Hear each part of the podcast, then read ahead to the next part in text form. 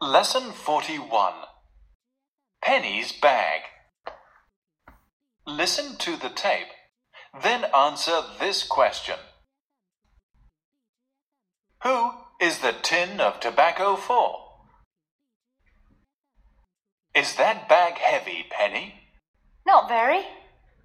Here, put it on this chair. What's in it? A piece of cheese, a loaf of bread, a bar of soap, a bar of chocolate, a bottle of milk, a pound of sugar, half a pound of coffee, a quarter of a pound of tea, and a tin of tobacco.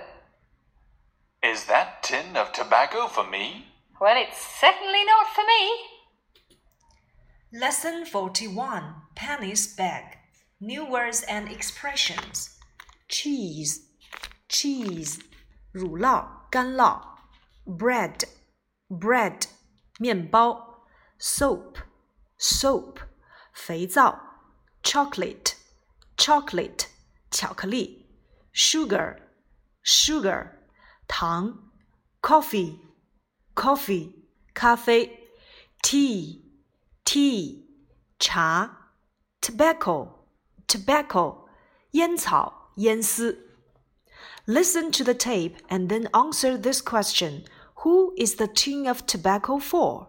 听录音，然后回答问题。那盒烟丝是给谁买的？Is that bag heavy, Penny? 那个提包重吗，Penny? Is that bag heavy, Penny? 这是一个一般疑问句，be 动词提前， 系动词就是我们所说的 be 动词 is，主语 the bag，表语 heavy，主系表 that bag is heavy，变成一般疑问句，Is that bag heavy, Penny？那个提包重吗，Penny？Not very, not very，不太重。这是一个很口语化的回答，补全呢，那就是 not very heavy。Here, put it on this chair. 把它放在这儿，把它放在这把椅子上。上节课我们已经讲到了，put something 后面接介词短语，指的是把某物放在某地。Put it on this chair，把它放在这把椅子上。It 在这里面指代的就是第一句话当中说到的 that bag。Put the bag on this chair，把这个书包放在这把椅子上。What's in it？里面都有什么呀？这里面的 what's，也就是撇 s，它是 is 的缩写形式。可是呢，透过全文我们会发现，我们会发现 Sam 的书包里呀有多种多样的东西。也就是说，如果按照他的回答，我们应该用 are 提问，应该用的是 What's are in it？为什么课文当中使用的是 What is in it 呢？这是因为啊，在我们不确定的情况下，我们要用单数而不用复数，所以我们在提问的时候要用 What's in it？比如说，我想知道你的书包里都有什么，我可以提问 What's in your school bag？那么你在回答的时候，可以根据单复数的情况进行具体回答。比如说有三本书，这个时候我们可以直接用 There are three books。What's in your pencil box？你的铅笔盒里都有什么呢？There are two pencils and a ruler。有两支铅笔和一把尺子。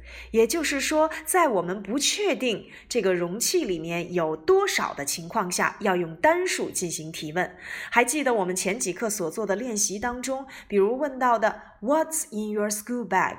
bag？What's in your family？What's in your classroom？在这里面，我们一律都要用单数去进行提问。What's in it？我们一起来看一看 Penny 的书包里都有什么呢？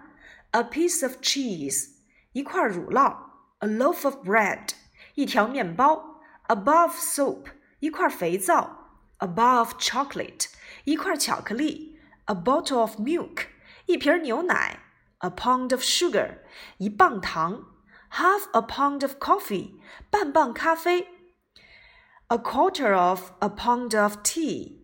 四分之一磅的茶叶，and a tin of tobacco 和一盒烟丝。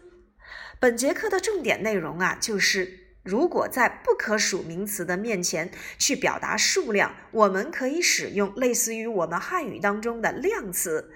比如说，面包是不可数名词，但我可以用量词一片儿来去表达它，a piece of bread。比如说，一条面包，a loaf of bread。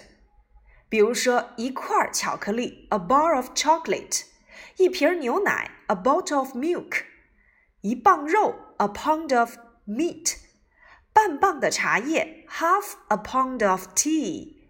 一盒烟丝，a tin of tobacco，在这里面出现的表示一张、一块、一片、一瓶这些词呢，我们就可以用来表达数量。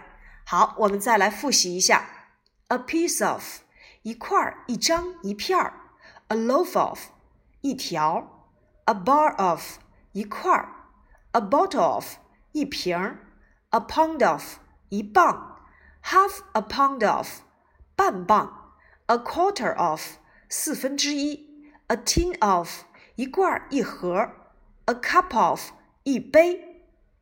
那么这些词如果要表达复数的概念，怎么使用呢？很明显，我们只需要在 piece、loaf、bar、bottle、pound、quarter、tin 的后面加上 s 即可。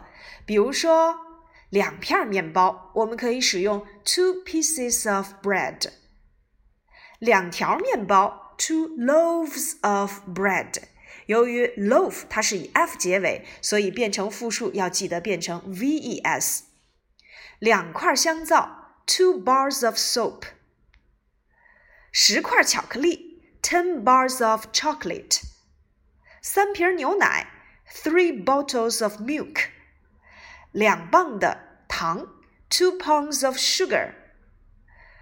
嗯，三磅的咖啡，three pounds of coffee。两罐烟丝，two tins of tobacco。你会发现后面所用的名词，像 bread、cheese、soap、chocolate、milk、sugar、 coffee、tea、tobacco，我们都没有进行复数的变化，因为这些名词是不可数名词。那么，我们一旦把这些不可数名词的前面和量词进行搭配，变成复数时，我们只需要把量词短语当中的名词变复数即可。好，再来一遍：a piece of, two pieces of, a loaf of, two loaves of, a bar of, two bars of, a bottle of, two bottles of, a quarter of, three quarters of, a tin of. Three tins of, a cup of, three cups of 等等。回到原文当中来，a piece of cheese 一块乳酪，a loaf of bread 一条面包，a bar of soap 一块肥皂，a bar of chocolate 一块巧克力，a bottle of milk 一瓶牛奶 ，a pound of sugar 一磅糖，half a pound of coffee 在这里面，half 表示的是一半儿。A pound of 这是一磅，half a pound of 就是半磅。当然了，英语里面的一磅呢，相当于我们中文当中的零点九零七斤。A quarter of a pound of tea，a quarter of。 A pound of tea，我们知道 a quarter of 表示四分之一，那么 a pound 又表示一磅，a quarter of a pound 指的是一磅的四分之一 of tea。我们会看到里面有两个 of 的结构，a quarter of 再加上 a pound of，四分之一磅的茶叶，and a tin of tobacco。tin 可以当做盒子、罐子以及一盒烟丝。 Now, what's in it? What's in the school bag? 在 Penny 的书包里，我们都发现了这些东西。Is that a tin of tobacco for me? 想问一下，那盒烟丝是给我的吗？For 表示的是给某人。Well, it's certainly not for me. Certainly 表示的是当然。呃，我们以前所用到的 Can I touch it? 我能摸一摸你的新玩具吗？Certainly，当然可以。Certainly 也等同于 of course，所以这个句子我们也可以替换为 Well, it's of course not for me。哦，当然不会是给我的了。好，我们再来通读一下全文。Lesson 41 Penny's Bag Listen to the tape, then answer this question Who is the tin of tobacco for? Is that bag heavy, Penny? Not very. Here, put it on this chair. What's in it? A piece of cheese. A loaf of bread. A bar of soap. A bar of chocolate. A bottle of milk. A pound of sugar Half a pound of coffee. A quarter of a pound of tea. And a tin of tobacco. Is that tin of tobacco for me? Well, it's certainly not for me. Question number one: How many things are there in Penny's bag? Penny 的提包里到底有多少样东西？Question two: Who is the tin of tobacco for? 那盒烟丝是给谁买的？